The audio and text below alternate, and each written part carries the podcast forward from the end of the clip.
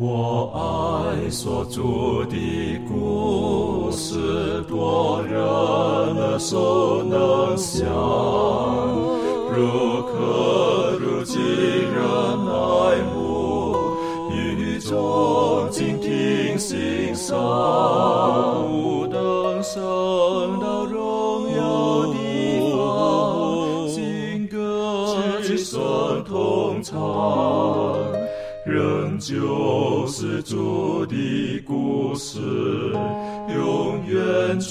将不完。我很难说那故事，永垂不朽传万代，在天仍然的诉说主耶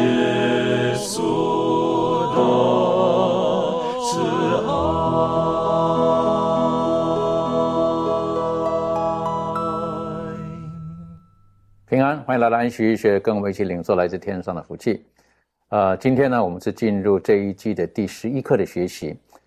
我们这一季主要的大题目呢，就是与基督一同经历试炼。而我们在这前两次的学习当中，我们知道我们在苦难当中，在不顺遂当中，我们要学会赞美，我们也要有一个正确的心态，就是我们要学习耶稣基督的柔和。而今天呢，我们要进入另外一个学习，是告诉我们，当我们碰见生命当中的挑战的时候，我们要学习如何的等候、忍耐。这是一个很重要的功课，特别是在末后的日子当中，是我们每一位准备想进入天国的子民，我们都需要学习的。在我们进入学习之前，我们一起低头，我们请众仪为我们做开始的祷告。慈悲人，让我们在天上的父，我们满心感谢你，感谢你让我们再次有这样的机会，能够一同来学习你的话语。主，今天我们来到第十一课，嗯、在试炼中等候。主啊，我们晓得你对我们，嗯、在生命中的计划当中，可能需要我们用很长的一段时间去等候你。嗯、愿神帮助我们，从今天的这个呃课程当中，能够呃学习培养出一个耐心，让我们知道我们在等候你的过程当中，我们所付出的一切，或者是我们所经历的这些代价，并不是枉然的，因为主你的话语大有能力，你说有就有，命立就立。愿我们能够，呃，从今天的课文当中，能够学习有一个忍耐到底的心智，能够等候主的再来。主，我们将以下的学习时光摆上，求主你的圣灵亲自的配降在我们每一个人身上，愿我们所说出的话语能够荣耀你。我们将以下时间交托在主手中，这是我们祷告自己不配，是奉靠主耶稣圣名祈求，阿门。嗯。呃，不知道各位有没有看过一个在呃这个互联网上的一个视频啊，网络上的视频，那就讲到呢，这个他们科学家们呢找小朋友来做实验，啊，然后呢就告诉小朋友，你坐在这个地方，前面呢放了几颗糖果，好，你现在不能吃，等我回来的时候呢，我再给你多一点更多的糖果，可是你吃了就没有了。可是如果你愿意等候，我会给你更多的糖果。那我们知道有些小孩子呢，他们就愿意等。啊，看到那个很想吃，可是想到说啊，之后可以拿到更多呢，然后他们就忍耐了。可是有的小孩子呢，大人离开之后呢，可能就想一想，就吃了。好，那后来你在追踪这个孩子的成长过程当中，他们发现到这些愿意忍耐等候的孩子的成长，将来他们的自信度，还有他们的一些人格的特质，还有他们对一些环境的冲击、改变等等的适应能力等等的，他们都比较好一点的。所以这个呢，也是会引发了我们在呃奔走天路当中，我们身为主的子民基督徒，我们常常说到要耐心等候，好，因为耶稣基督快回来了。那这个忍耐跟等候，实际上是呃上帝的子民当中也是很需要的一个人格的特质，也是上帝他本身他自己也给我们留下了很多美好的榜样。其实上帝是大有耐心的。面对我们世人的罪恶这种样子的时候，他是大有耐心的。而在罗马书当中呢，上帝透过保罗也给我们一些的提醒，在罗马书的第十五章第四节、第十五、第五节这两节当中呢，我们可以晓得，啊，保罗带领以色列人回顾一下历史，然后看上帝是如何在他们当中工作的。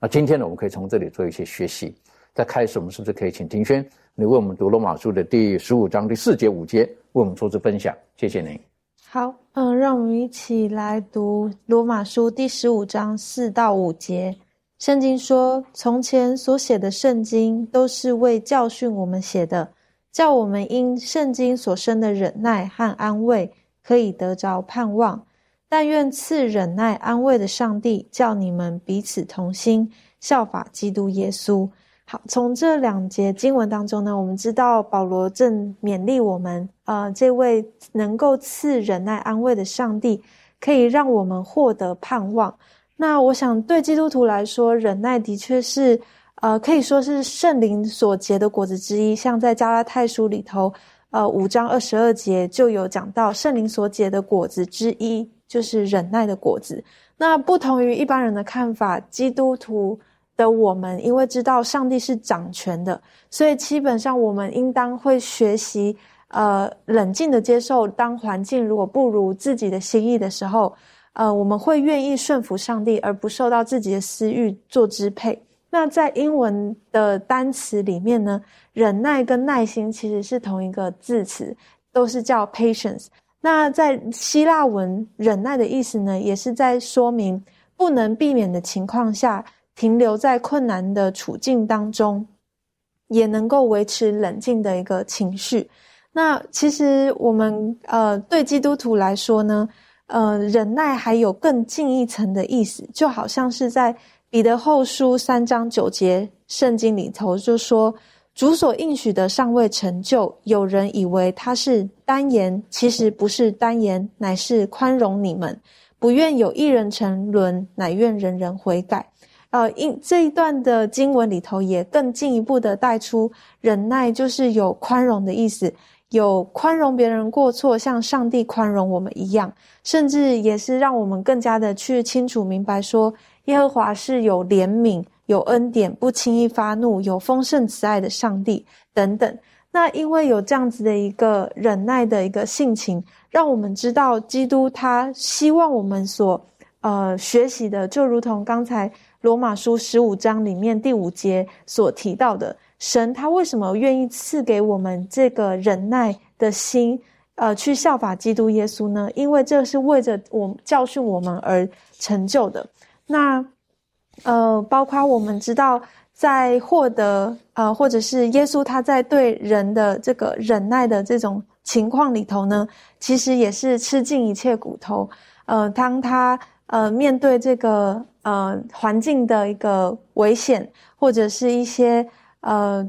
在传讲福音的时候面临到的一些种种的困难、挫折等等，面对人的欺侮、错误的一些对待。但神他却仍然用忍耐的心来面对我们，对，所以呃，我想，呃，当我们去学习或者是去认识这个忍耐的精神的时候，我们应当更加的去知道说，呃，即便是基督他本身都为我们做出了这样子的榜样，他并不会因为面对到一个呃错误或者是一个。很逆境的境况当中，就恼怒而没有耐心，反而是在这样子的境况当中，持续的保持对上帝的信靠。所以，这个忍学习忍耐，的确是一件不容易的事情，会让我们面对一个严峻的考验。但在这个当中，我们知道，呃，接下来所获得的这些果子，啊，是大有功效，而且对我们是很有益处的。对，所以让我们知道，这个说到忍耐的时候，他经文提到，其实忍耐它并不是一个很正能量的东西。在我个人觉得，啊，一般来讲，忍耐好像就意味着其中的一些的苦难呐、受苦啦，哈，然后我们要忍着啦等等的。但是刚刚提到呢，果实是美好的，哈，果实是美好的。圣经也提醒我们，有的时候我们就要学习像农夫一样，忍耐、耐心着等候的时间、季节的推移。然后呢，才可以结出那美好的果子。你不可能今天种下去这个果树，明天的收，这个收成了是不可能的。那过程当中，可能我们要付出很多啊，也许是会会流血流汗，但是如果得到了美好的果实，那是值得的。所以因此呢，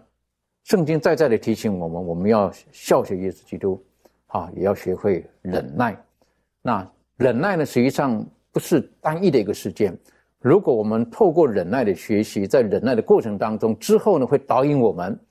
来到一个不一样的一个境界当中去。我是觉得这圣经当中这方面呢，有一些的教导，我们个人的经验呢，可以做一些的分享。那维凯这方面，你个人可以带领我们思考看看，如果忍耐可以渐渐的带领我们进入到什么样子的境界，我们生命会有什么改变啊？等等，这方面你有什么可以分享的？好，我自己的呃感受是这样子。那一样，我要带大家读，也是在雅各书的五章七到八节。那这里就讲到说，弟兄们啊，你们要忍耐，直到主来。看哪，农夫忍耐等候地里出产宝贵的出产，直到得了秋雨春雨。你们也当忍耐，兼顾你们的心，因为主来的日子近了。那在这个经文里面呢，这个雅各他就劝勉我们，当遇到试探的时候。忍耐等候主耶稣基督的复临。那他特别举了一个例子，就刚才主持人说的，是农夫当他辛辛苦苦的整地、翻土、撒种之后，这个苗不会就此长起来，他还需要耐心的等候秋雨跟春雨的降下，才有这个美好的收获。那又例如说，呃，在这个一首乐谱当中，若是一个音符接着一个音符的弹奏下去，我们可能会感觉到有这种压迫感，无法让我们。静下心来，好好的欣赏，但是它需要有一个适当的休止符，等候一下，那才能够让这个音乐显得更美妙。那我想，同样的，当我们生命当中也需要有这种等待的时刻，那这对我们塑造属天的品格来说是非常重要的。有时候，上帝呼召我们工作，我们是不能单言；可是有时候，上帝则是叫我们要等候，让他自己来行动。那但我们知道，等候不是一件呃简单的。事情，尤其是，呃，我们想得到东西，或者是已经被应允，但是尚未得到东西，我们可能会常常显得没有耐性。那圣经当中也有许多的失去耐心等候，然后擅自出手干预上帝行动的例子。例如说亚伯拉罕，他没有耐心等待这个上帝所应许的这个儿子，所以他选择用人的办法，将这个撒拉的使女夏甲，呃，为自己的妾，然后就生了这个儿子以实玛利。然后像利百加也是，他没有耐心等候上帝的应许实现，所以当他觉得事情似乎要往另外一个方向去的时候呢，他选择用自己的方法，呃，用欺骗的方式帮雅各获得这个以撒的祝福。那扫罗王也是一样，他因为害怕百姓离去，所以没有耐心等候先知撒母耳的到来，于是自己代替祭司献祭，那得罪了上帝，那就。呃，回到我们自己身上，我们是否也有同样的软弱呢？我们可能想找一份好的工作，我们想要找婚姻的伴侣，想要找买到这个合适的房子，或者是我们的工作遭遇了挫败，我们的家庭可能关系支离破碎，我们健康蒙上了阴影。我们祷告寻求上帝的带领，那同时呢，我们也要学习这个耐心等候上帝的回应。那关于耐心等候呢？呃，我们要知道几件事。第一个就是上帝有他的时间表。就是当他说“等一下”，并不是故意单言，而是因为他在我们身上仍有工作要做，使使我们能够承受上帝所为我们预备的最美好的恩典。那再再来第二点，就是信心是让我们等候的最重要的关键。那这个世界的教导就是，呃，看见就是相信。可是圣经教导我们的是，信就是所望之事的实底，是未见之事的确据。那我们知道挪亚他因着信。耐心等候了一百二十年，那直到上帝的话语的应验，那愿我们也能够学习这种信心来等候。在呃第三个，当我们等候的时候，我们要将我们的专注力集中在上帝身上，我们祷告、读经、思考上帝的话语，然后敬拜他、赞美他，这样我们在等待当中的时候，将不会有烦躁不耐，而是有完全的平安在里面。那在诗篇二十七篇，那这是大卫所写的诗，而且是在他逃亡。逃避呃逃避仇敌的追杀，躲藏在这个岩石山洞的时候所写的。我们设身处地的想一下，大卫他身处在这样的环境，他的生命遭受威胁，他的情况是紧急的不得了。他当下最要紧的事，就是希望能够脱离这个呃仇敌的追杀。但他祷告寻求上帝的旨意之后，他只说了，他说要等候耶和华，要当壮胆，坚固你的心。我再说，要等候耶和华。我们可以看到，说大卫他将他的眼光完全的注视在耶和华上帝身上，而不是在问题上。那我想这也是我们所要学习的功课。那圣经给我给这个耐心等候的人有美好的应许，他说：“啊，以赛亚书三十章十八节，耐心等候上帝的人是有福的，因为耶和华是公平的神，凡等候他的都是有福的。在以赛亚书四十章三十一节说，但那等候耶和华的，并重新得力，他们必如鹰展翅上腾，他们奔跑却不困倦，行走却不疲乏。那愿我们都能在凡事上学习耐心等候，然后领受上帝所为我们预备最美好的恩典，这样子。的确哈，这个在等候的当中，我们有很多是等候之外，我们可以附加可以得到的，我们可以更加的坚强。好，我们等候的时候呢，我们会使我们的思想导引，可能会想到未来那个结果是到底如何的。所以其实这个忍耐有的时候不是一个很消极、很负面的一个过程，而是上帝他的透过这个过程当中呢，是淬炼我们，使我们可以变得比昨日的自己更加的美好。我是觉得这是很美好的一一个一个功课要学习的。纵使有的时候我们在忍等候的时候，有的时候是很不晓得上帝的时间表到底如何，但是我们相信上帝一定有他的时间表。所以说到这个时间表的时候呢，我就想要请问一下满足哈。的确，有的时候我们我们人会会希望事情赶快发生，好，我们所期待的事情呢，能够照着我们的想法呢，就这样去进行着。但很多时候不一定事情是这样发生的，或事情是这样成就的。就像刚刚维凯提到的，有的上帝就有他的时间表，啊，那我们怎么样在这过程当中，我们学会顺服也是很重要的。啊，这方面你有没有什么可以分享的？好，嗯，我想在人的生命当中，就是会让人啊急迫的想要交托于主的事情。我想除了这个生死攸关的事情之外呢，就是啊这个病痛。好，那有健康的身体呢，才能够。啊，让我们有这种足够的动力和精力，然后去行动。那对我自己来讲啊，在目前我觉得我最啊急迫的一个等候，就是说啊，期望自己这种耳鸣的这种状况啊，能够早日得到医治。那我们知道，耶稣基督呢，他是最大的医师，也是最有权柄的医师啊。不论是什么样的疑难杂症呢，如果到他的这个手上，他都是可以医治好的。啊，不过刚刚我们也特别讲到，上帝呢有上帝他的时间表啊，这是我们啊，也是我自己啊最需要耐心等候跟学习的，并且在等候的这条路上呢，就是自己也要做好自己该做的啊这种啊事情，还有这个责任，还有呢就是有一颗顺服上帝的心。那在这个诗篇四十篇啊，大卫说，他说我曾耐心等候耶和华，他垂听我的呼求。那这段经文的这个原文呢，是写说这个大卫他等候、等候又等候，然后等候上帝回应啊他的祷告。然而呢，当他回首啊这一段漫长等候的岁月的时候呢，他开始赞美上帝，因为呢，上帝使他的口啊唱新歌，并把这个赞美的灵呢放在他的心中。那迈尔啊，这是一个人，他说等候上帝的奇妙之处呢，就在于。它能够塑造出人们潜在最好的一个性情。那等候呢，是一种磨练啊，让我们培养更沉稳的这个美德啊，像是顺服啊、谦卑啊、耐性、喜乐的坚忍、坚持不懈。那这些呢，都是需要时间的一个淬炼才能够啊养成的一个美德。那当上帝他似乎呢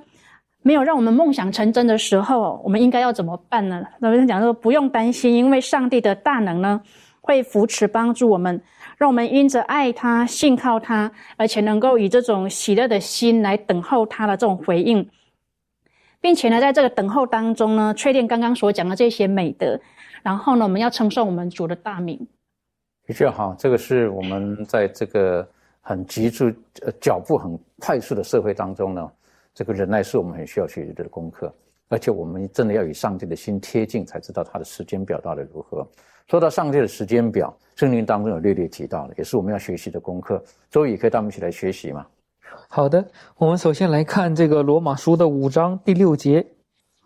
我们来看圣经罗马书五章第六节，这里面讲到说：“因我们还软弱的时候，基督就按所定的日期为罪人死。”在这里面，让我们看到，就是说，当我我们人类还软弱的时候，基督就按照所定的日期。这里头再一次的回应了，就刚刚我们讨论的那个上帝的时间时间表的问题。因为在这里面，我们看到上帝会为一些事情、一些事件，他会设计一个呃恰到好处的一个时间点。我们再来看一下那个加拉太书的四章第四节。这里面讲到，极致时候满足，上帝就差遣他的儿子为女子所生，且生在律法以下，呃，所以说在这里面让我看到极致时候满足，就是说上帝在上帝的眼中，他是有一个恰到好处的时间点的。比如说在这个耶稣降生之前的啊几几天，或者是呃几个月，那么那个时候的，就是说上帝的子民以色列人，他们还不知道这个日期的时候，他们还是盼望。呃，也也可也有可能心里想会哦，盼望几年吗？几十年吗？等那个弥赛亚吗？因为那个日子还还上帝没有告诉他们，然后没有告诉他们是哪一天来，所以说他们等待好像是我遥遥无期的。但是在上帝的呃眼中呢，他是有一个确定的一个时间表的。所以说，呃，学科在这里面，呃，也呃，那个，呃，告诉我们，他讲到，他说保罗告诉我们，耶稣在最准确的时间是为我们而死的，呃，但是呢，保罗没有告诉我们为什么那是准确的时间，所以说，并没有告诉我们上帝也为什么就在那个时间点，呃，让让耶稣降生，只是告诉我们上帝那里有一个计划，所以说，呃，甚至有些人就会问，哎呀，为什么？好像从创造人类，当人犯罪之后，好像是差不多四千多年才到耶稣的降生。那么，呃，为什么会这么久？等等，因为在上帝那里面有一个时间表，上帝会在一个最合适的，也说他考虑的不是我们一个人、两个人的问题，他是考虑的是上帝所创造这个整个的地球的历史，所有的人、所有的种族以及呃所有的这个整盘的救赎计划。都在上帝的考量当中，他不是考量一个因素、两个因素而已。所以说，在这里面，让我们再再次看到上帝的呃时间表的一个非常的重要性。有可能在这个里面，我们只是一个一个很小的一个角色，或者说很很小的一个因素，但是我们只要知道，我们是在上帝的这个时间表里。我们要慢慢的去等候，看到上帝向我们的彰显的时候，那个时候我们就会明白上帝的旨意。呃，过去呃我在呃我在一个地方做宣教士的时候，就有这样的一个经历。那个时候我们有好多人被那个呃差派出去做宣教士，那我们非常开心去为上帝传福音，但是同时大家也都在期盼着，是不是说每一个人的宣教地都可以有一个。经过差不多几个月或者一年的这个拜访，然后这个宣教，然后查经，呃，到时候是不是有很多人可以受洗加入教会？那每个人都很盼望。当我不断不断听到身边的人讲，哦，有有十几个受洗了，那个地方有二十几个受洗的时候。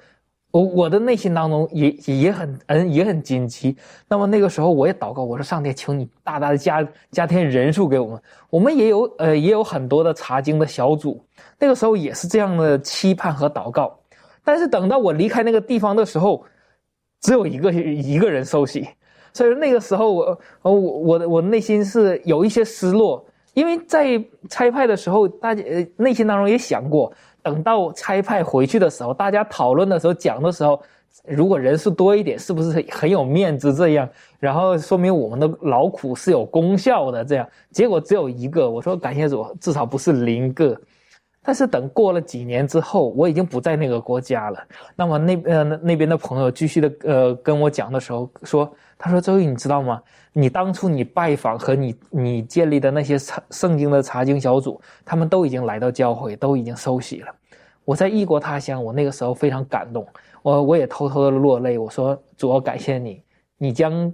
这些的果子都已经收割回来了，你也没有在那个时候将人数加添给我，你是让我不要去骄傲，也不要去炫耀，因为这一切都是上帝的功劳。呃，让我再一次的将感谢和赞美呢献在上帝的面前。所以说，我们都会在上帝的时间的安排之内。有可能他上帝的时间表和我们的不一样，但是我们要知道，上帝他是一个掌，因为掌权者，他的智慧是无法测度的，他的时间表也是最适合的。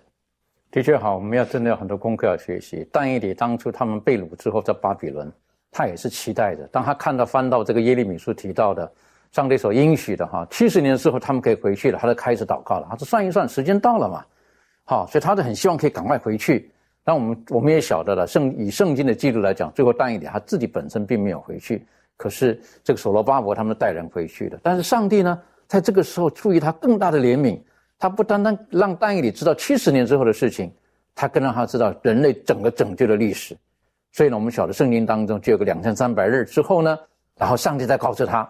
这两千三百日什么意思呢？是因为其中救主要来了。那因为但以理的恳求，上帝就让他知道有一个七十个七的一个预言，这个是很动人的一个，等于说上帝他一切都有他的时间表，像刚才开始的时候所说到极致时候满足。那这一段呢，我们讲一讲四百九四百多年了哈，这个历史也是值得我们重新再复习的。这一段是不是可以请仲仪带我们一起来学习？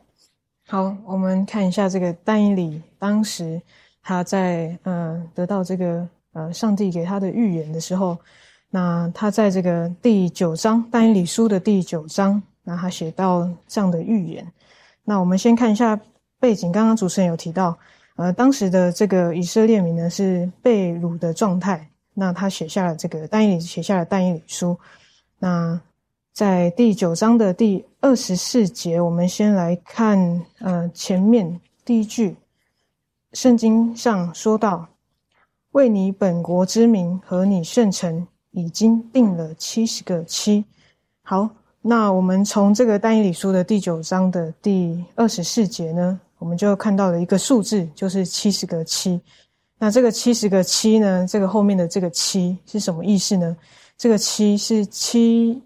七秒，还是七小时、七分钟、七天？是七什么单位呢？那我们去看原文的时候呢，我们可以发现，原来它表示是一个由七年组成的时间。那这里所指的显然是一个七年，而不是七天。所以七十个七年呢，将是一个讲到实际的四百九十年的一个很长段的时间。那这个四百九十年的过程当中呢，我们看见，呃，在学科当中有提到说，里面有指出，呃，预有预言到耶稣就是弥赛亚，然后这个过程是四百九十年。那我们看看一下里面的呃这个经文里面哪一段有提到。是指着基督的呢？我们看第二十五节，但以理书第九章第二十五节，这里说到：“你当知道，当明白，从初令重新建造耶路撒冷，直到有受高君的时候，然后再来这里说到，必有七个七和六十个七，然后正在艰难的时候，耶路撒冷城连接带带好都必重新建造。”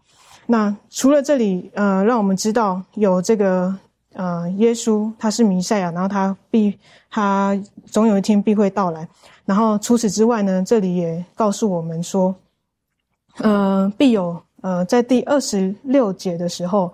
呃，这里说到过了六十二个期，那受膏者必被剪除，然后一无所有，必有一王的名来毁灭这城和圣所。至终必如洪水冲没，必有征战，一直到底。荒凉的事已经定了。这里告诉我们说呢，也预言到说，呃，这个耶路撒冷还有这个圣殿呢，呃，有一天会被这个必有一王会来毁灭这个地方。那这个一王呢，是指的是谁呢？也就是说，这个罗马人。那我们可以看到历史，呃，回顾历史的时候看到，呃，确实，呃，真的是有这样的事情发生。然后。接着，呃，我们看到弥赛亚在这个第七十个期中，他将做些什么事情呢？呃，在第二十六节有说到，一期之内，他必与许多人坚定盟约。然后在一期之中呢，他要除去什么？在第二十七节说到，一期之半，他必使呃祭祀与贡献止息。那，呃，特别是我们看到这个第六十。九个七，它是指于这个西元呃二十七年的呃秋秋天。那么在这个第七个七的一半呢，也就是三年半之后，就要呃这个时间是指于西元的三十一年的春天。那正是这个耶稣他病呃钉在这个十字架上，然后流血牺牲的时候。那他的牺牲呢，终止了地上圣殿的呃所有祭祀的这个制度。因为为什么？因为这个逾越节真正的羔羊耶稣基督他已经被献上了。那为什么要告诉我们有这个七十个七，然后告诉我们有弥赛亚的到来？呃，到底是这个七十个七结束之后，这个这么长的四百九十年结束之后，到底是要发生什么事情？那我们就回过头看到第二十四节的时候，我们可以看到，刚才我们念完到第七十个七后面就说，要止住罪过，然后要除尽罪恶，赎尽罪孽，引进永义，然后封住意象和预言，并高至圣者。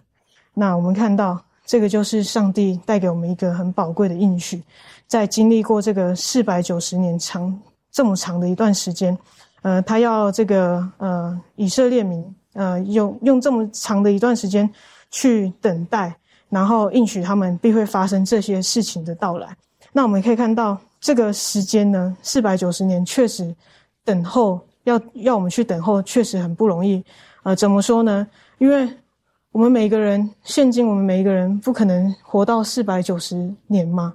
我们每一个人的岁数都有限。而且你看，四百九十年，如果去看你的呃家谱的话，已经可能隔了好几个世代都在等候的过程。那这个等候的过程，我们必须靠着信心去等候它。在这个等候过程，我们可以学习到哪些事情呢？呃，首先呢，我们在等候神的这个应许的时候呢，呃，往往我们有时候会分心到一些其他的事情，因为等待确实不容易。等待可能会有时候会感到疲乏、疲倦，所以我们很容易被其他事物所影响或是分心。可是呢，我们可以从这个过程当中呢，呃，静下心来，这么长的一段时间，我们可以慢慢的去思考，诶，查验自己一下，你对于等候的动机是什么？然后我们是不是真的是有耐心，对，呃，对我们的上帝是有一个真正的认识？还是说，我们的动机只是出于一个表象的，好像说，因为可能我的爸妈、父母那辈告诉我，上帝有这样的应许，那我们要等候，所以我就盲目的跟着等候。那还是说，我是真心的相信上帝的话会应验，所以我我继续的等候下去。所以我们在这个过程当中呢，可以慢慢的安静下来，然后去醒察一下自己。呃，内心我们的动机跟目的，呃，对于这个等候到底是什么？然后另外呢，我们在这个等候的路途过程当中呢，也会遇到很多的这个阻碍，还有困难。可是呢，如果当我们靠着信心走过去的时候呢，我们可以因此建立更强大，然后更坚韧不拔的这个灵命。然后再来，我们可以看一下上帝他的这个时间表。虽然是一个很长很长的一段时间，是长达这个四百九十年的时间，可是呢，它却是在这个当中分阶段性来告诉我们中间会发生哪些事情。然后我们也看到这个这个过程当中发生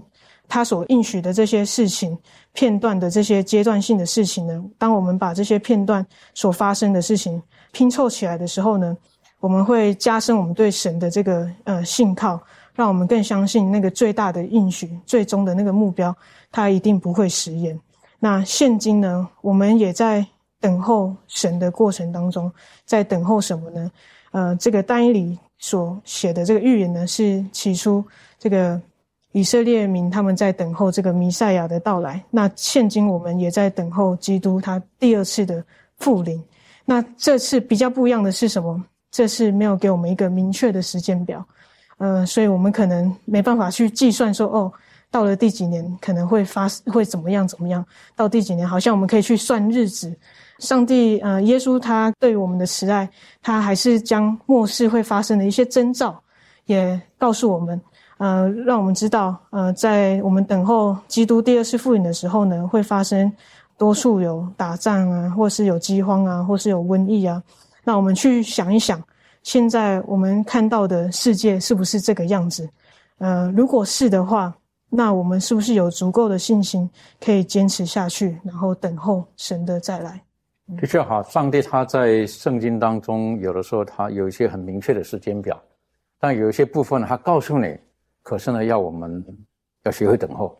好，有的人像这个四百四百九十年，这个很明确的时间，我们甚至现在都可以回头来看的时候算得出来。所以等于说，在这个整个过程当中，我是觉得受到最大益处的是我们，我们自己属灵生命可以提升，我们可以更加的认识自己，我们可以更加的信靠上帝。在圣经当中，有一些人的例子也是这个样子。有时候等候反而使我们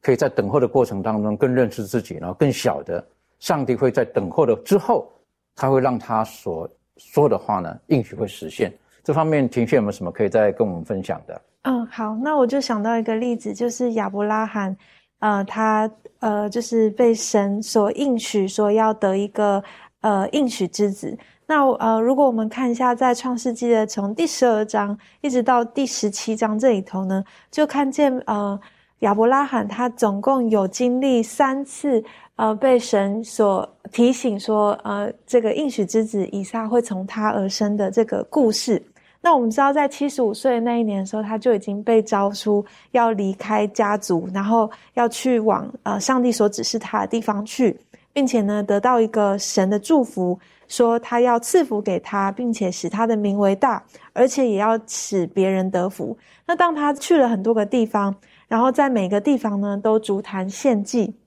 后来呢，上帝就跟他显现，要告诉他说：“我必定会赐你。”儿子，而且是从你而生的。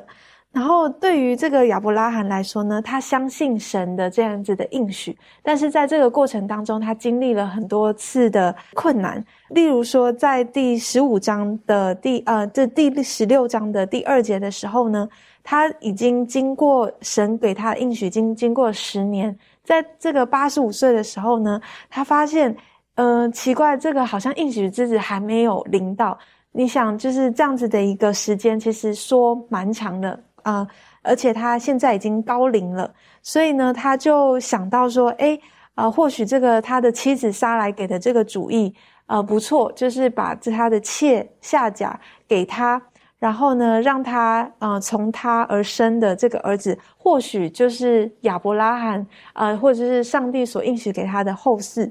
那当他这么样子，好像很满意这样子的一个过程当中，但是他跟呃这个家庭当中，我们知道就是有了纷争，撒来跟夏甲，在这个过程里面，呃，神一直都没有出现，也没有出任何的声音，一直到他九十九岁的时候，就记录了神又在当中，然后告诉他说，这个呃从下甲而出来的以实玛利，并不是呃神要给你的后嗣，所以当。就是这么多的时间，从七十五岁到九十九岁，非常长的时间，让他等候多久？上帝的应许一直没有实现，让他不禁有困惑。他相信上帝的应许，但是却没有相信神会怎么样实现这个方式。一直到，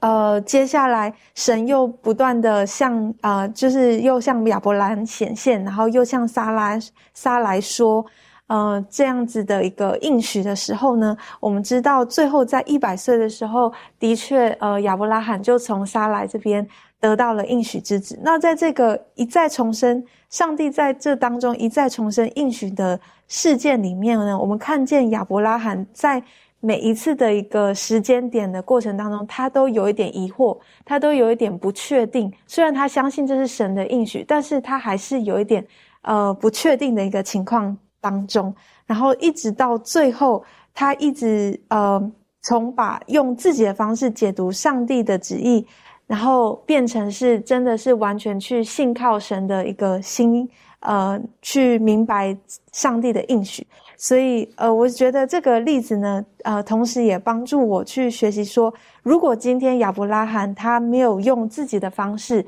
然后去做出这些决定的话，会不会神的今天来到的应许会，呃，提前实现呢？这个不知道，但是，呃，我们可以思考说，呃，亚伯拉罕在这段的过程当中，他的信心的成长，或者是他在这当中的学习，或许可以给我们一个借鉴，这样子。的确哈，我们相信亚伯拉罕到后来的时候，他才被称为叫信心之父。圣经当中还有其他的人物，例如说大卫，他十几岁被高，可是等了很久才做王。好，这个也是一个学习的一个一个例子。可不可以请维凯带我们一起来学习大卫？好，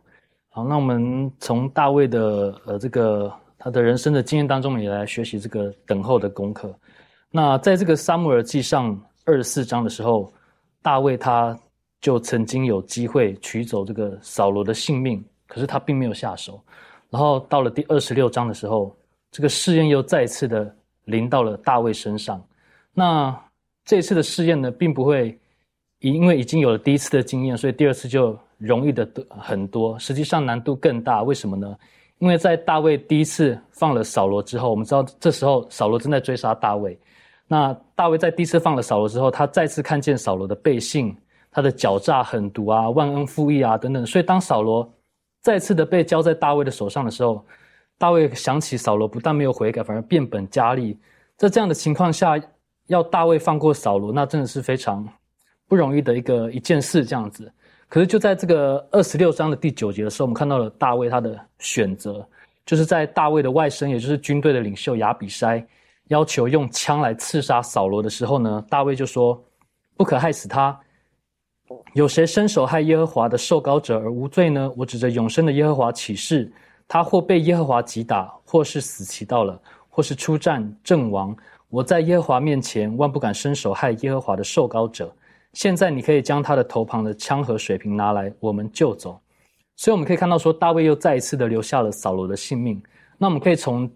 这件事情来学习一些属灵上的功课。首先就是大卫他是顺服上帝的权柄的。那我们知道以色列建国之后的第一个王就是扫罗，那是上帝应允以色列人的要求，然后吩咐萨穆尔所高立的王。所以扫罗他是上帝所拣选的，上帝赐给他地上王国的权柄。但是我们知道扫罗他做王之后，他却自己却不服从上帝的权柄，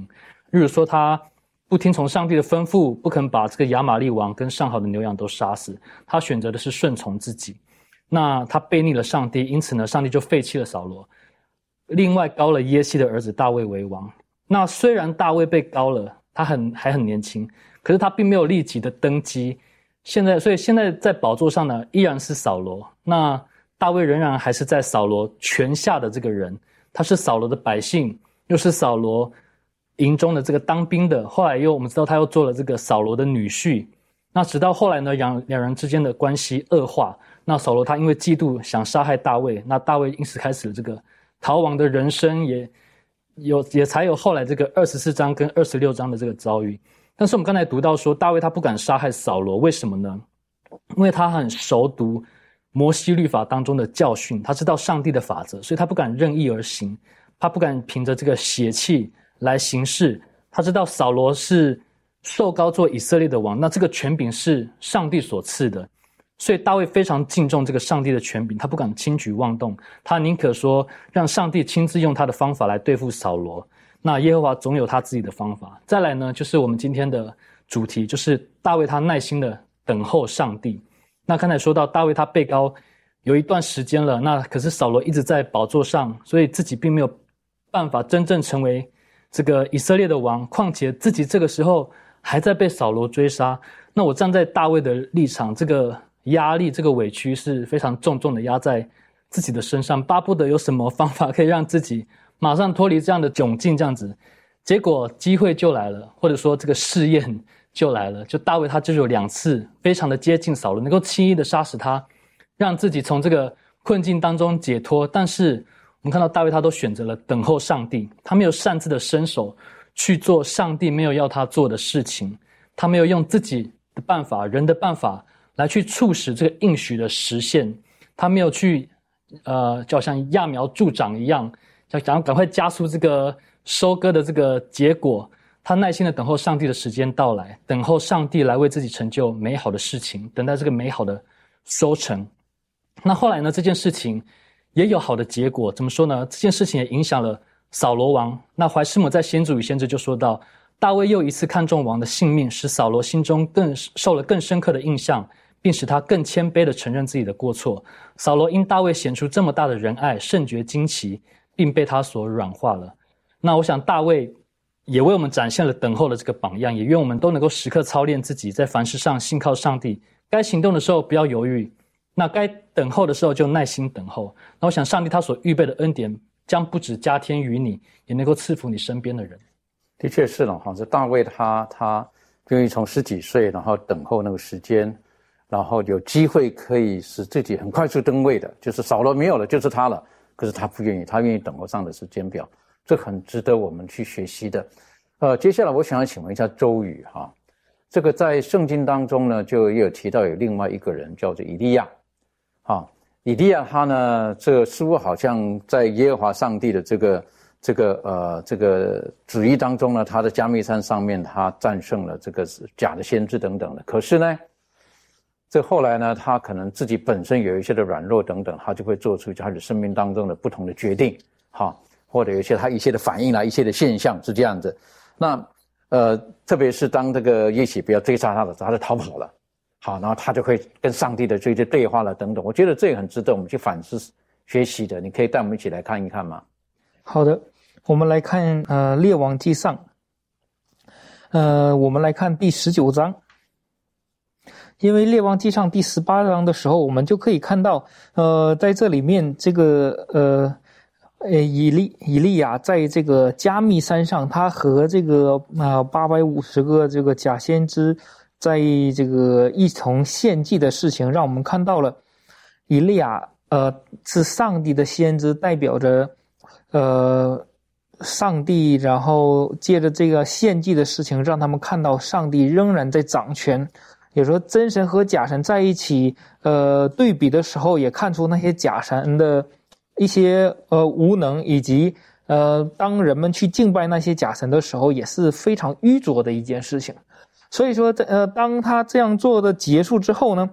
就是结束了当初上帝对这个呃一呃这个国家讲到要三年零六个月不下雨的事情。当这个结束之后，这个以利亚就对这个亚哈阿说：“他说。”你看，天上已经来了这一小片云彩，然后雨已经来了，然后呃，已经要下雨了。最后呢，这个雨水有降下来。然后当他，我们可以想象一下当时的那个呃那个画面，嗯，就是说一个人站在那里向上帝祈祷，他所做的事情得蒙上帝的应许应允，从有火从天降下，是一个呃代表着上帝，然后呃让人们可以看到这是一个真神的一个场面。呃，可见他的信心以及勇气是非常的大，呃，即使是，呃，当他去面见这个亚哈王的时候，呃，只是他独身一人的时候，他也没有惧怕过。但是我们来看第十九章的时候，这里面就讲到了，他说亚哈将以利亚一切所行的和他用刀杀了这个众先知，这里面讲的就是那些假先知的事呢，都告诉了耶喜别。耶喜别就差人去见以利亚，告诉他说：“明日约在这个时候，我若不死你的性命，像那些人的性命一样，愿神明重重的降罚于我。”呃，以利亚见这光景，就起来逃命，就到了犹大的别是巴，将仆人留在那里，然后自己又走了呃一日的路程，然后甚至呢，呃第四节呃接着说，他说来到了一个罗藤树下，就坐在那里求死，说：“耶和华罢了，求你取我的性命吧，因为我不胜于我的列祖。”所以说，当呃，也说一天之前，他还是很呃，作为上帝的先知和代言人一样，然后告诉全以色列的百姓，上帝是如何的呃悦纳他的祷告，然后向所有的人证明永生上帝的存在，那么也证明那些假先知是假的，甚至将那些假的先知都已经杀掉了。那么在在这个时候，听到这个耶喜别的一句话的时候，他就逃跑了。逃跑的最后呢，甚至还求死。他说：“上帝，你让我死了吧。”所以说，在这两个对比的时候，我们就发现，呃，以利亚在他的呃内心当中，呃，在这一刻所显造出来的，好像是有一些软弱，并没有完全依靠着上帝，呃，靠着他如何去做。因为我们在去读他过去的故事的时候，就会发现上帝会一步一步引领他。他说：“你要到哪里去？你在这里住多久？我要养育你到，然后到这个撒拉，呃，这这个寡妇的家，然后你如何的去行神迹，如何的去生活？你又到什么时候去见亚哈王？又如何的？呃，什么时候你要去加密山等等？上帝一步一步的引领这个伊利亚。那么在这个时候，我们。”并没有看到上帝对他的呼召，告诉他去哪里。但是当他听到这样的呃耶喜别的一个呃带人，就是说带了一句话给他的时候，他就逃跑了。所以说在这里面呃，让我们看到学呃这个作者在这里告诉我们说，当我们急忙做任何事情的时候，我们很有可能容易发现我们身处在错位错误的一个位置上。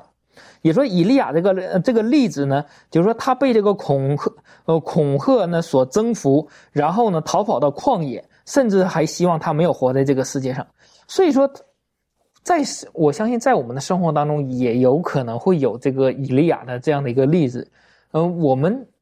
很冲动的时候，或者说无论听到怎样的一个讯息，然后突然之间或者做了什么样的一个决定，但是那一刻就会发现。好像我们所身处的位置并不是上帝的计划当中，或者说上帝允许的。因为过后我们在看以利亚的上帝对以利亚的一个呼召和和那个指示的时候，呃，继续的兼顾他的信心以后，有告诉他你要去高谁高高哪个人做王高什么他那一系列的一个工作，说明这个才是上帝的计划。所以说在这里面，以利亚的故事告诉我们，呃，当我们去降服在上帝里面的时候，不论是祸患也好。呃，患难也好，但是这些都不要惧怕。就像他面对那些几百个假先知的时候，好像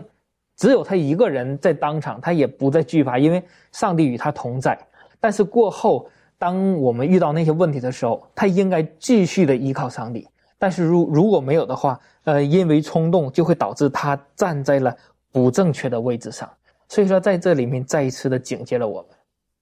的确哈，当我们如果说看见这个呃这个圣经当中以利亚的例子的时候，我们晓得冲动会造成很大的很多的这个不是很好的结果。而圣经当中呢有好几个冲动的例子，刚刚提到的这个亚伯兰，对不对？他就听了这个话就跟下甲了。然后呢，我们晓得摩西他击打磐石两次，也是因为当下的这个火气。好，然后我们也看到这个耶稣的门徒也一样的，对不对？他们一生气的时候，火从天上降下来，好等等的。我想这个神要我们学习天国的这种的。本性品格是很重要的，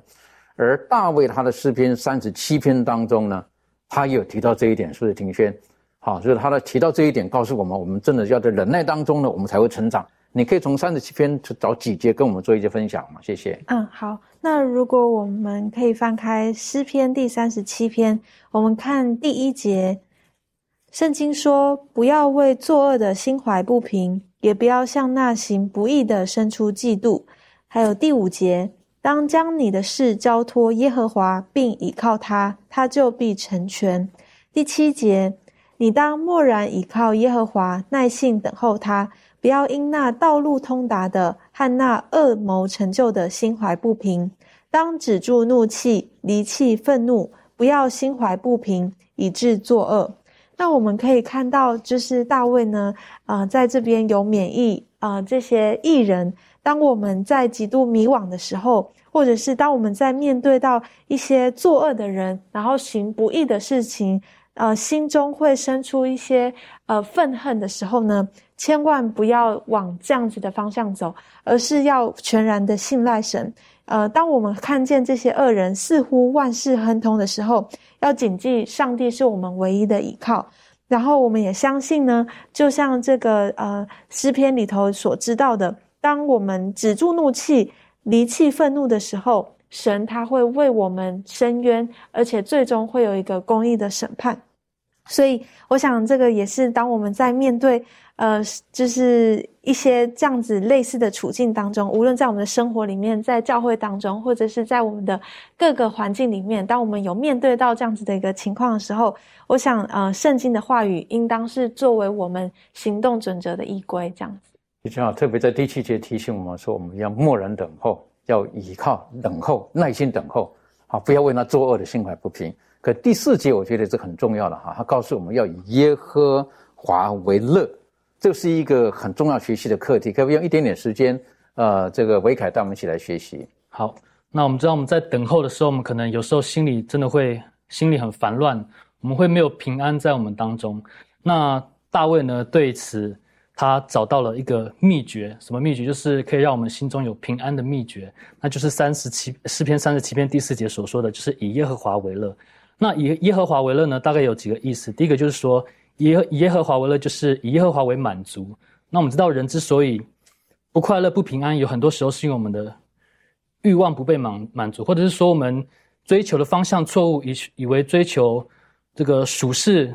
寻找平安的方法，能够填补我们内心的空虚，让能够让我们快乐，让我们平安，但结果却往往是相反过来的。那我想，我们若以耶和华为满足的话，那我们知道他是活水泉源，我们喝了必不渴。那有他在我们里面的话，我想我们必能过一个丰盛的人生，满足的人生。那我们呃心中也有平安。那这一个以耶和华为乐，就是信靠上帝，信靠上帝，那就如同这个学科。作者所说的是一个完全的信靠，能够相信上帝有能力解决任何的难题，那也相信他的慈爱会为你预备最美好的道路。那我想，当我们人面对人生当中的任何挑战，呃，尤其是我们在等待当中遇到这种心理的不平安、心理的烦乱的时候，我想我们要信靠那一位爱我们的、又有大能大力的这个天赋上帝。我想，没有什么事情能夺去我们心中的平安跟喜乐的。的确，这很重要哈。耶和以耶和华为乐，我想请问满足如何在实践生活当中确实实践出来以耶和华为乐？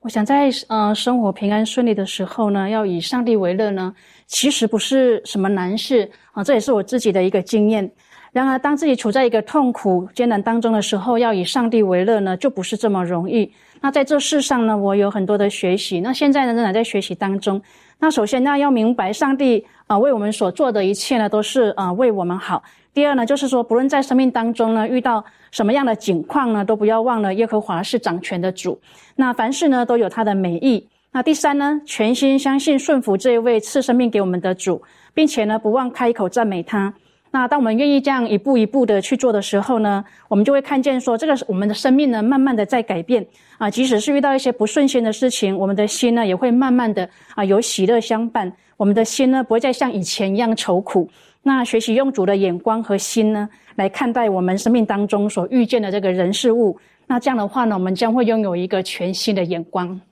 的确哈，我想这个是很重要的，是我们一辈子要学习的功课。好，在苦难当中呢，我们要学会忍耐，学会等候，然后呢，相信这一切结束美好的果子呢是甜美的。为什么？因为最终我们可以得到神他所应许给我们的那个最终的盼望。愿上帝帮助我们。让我们在今天的学习当中，我们面对我们生命当中苦难的时候，我们不再愁苦，不再愁烦，我们学会在神里面完全的相信他，交给他，他会将最美好甜美的果子在最适当的时间放在我们的手中。愿上帝帮助我们，我们去低头做祷告。阿巴父，我们很谢谢您今天的学习。我们晓得走在人世间的道路当中，很多时候，当我们只靠自己或者冲动的时候，啊，并不会有很美好的结果。我们要学习等候上帝的时间表，我们要学习在苦难当中的时候能够学会忍耐，上到阁楼上面去等候上帝的时间。父啊，这是我们所需要学习的功课，帮助我们，让我们天天仰望耶稣基督，他所留给我们的榜样。纵使在苦难当中，他还是将这一切交在父神的手中。同样，今天如果我们弟兄姐妹当中，或我们个人生命当中，我们现在有一些不知道该如何面对的难处跟苦境的时候，父，帮助我们，让我们知道，你有最美好的时间表，万事都互相效力，赐给我们有那完全的忍耐，只等到主耶稣基督你在我们生命当中成就你的美意的时候，我们谢谢主，祷告乃是奉靠耶稣基督的名求。Amen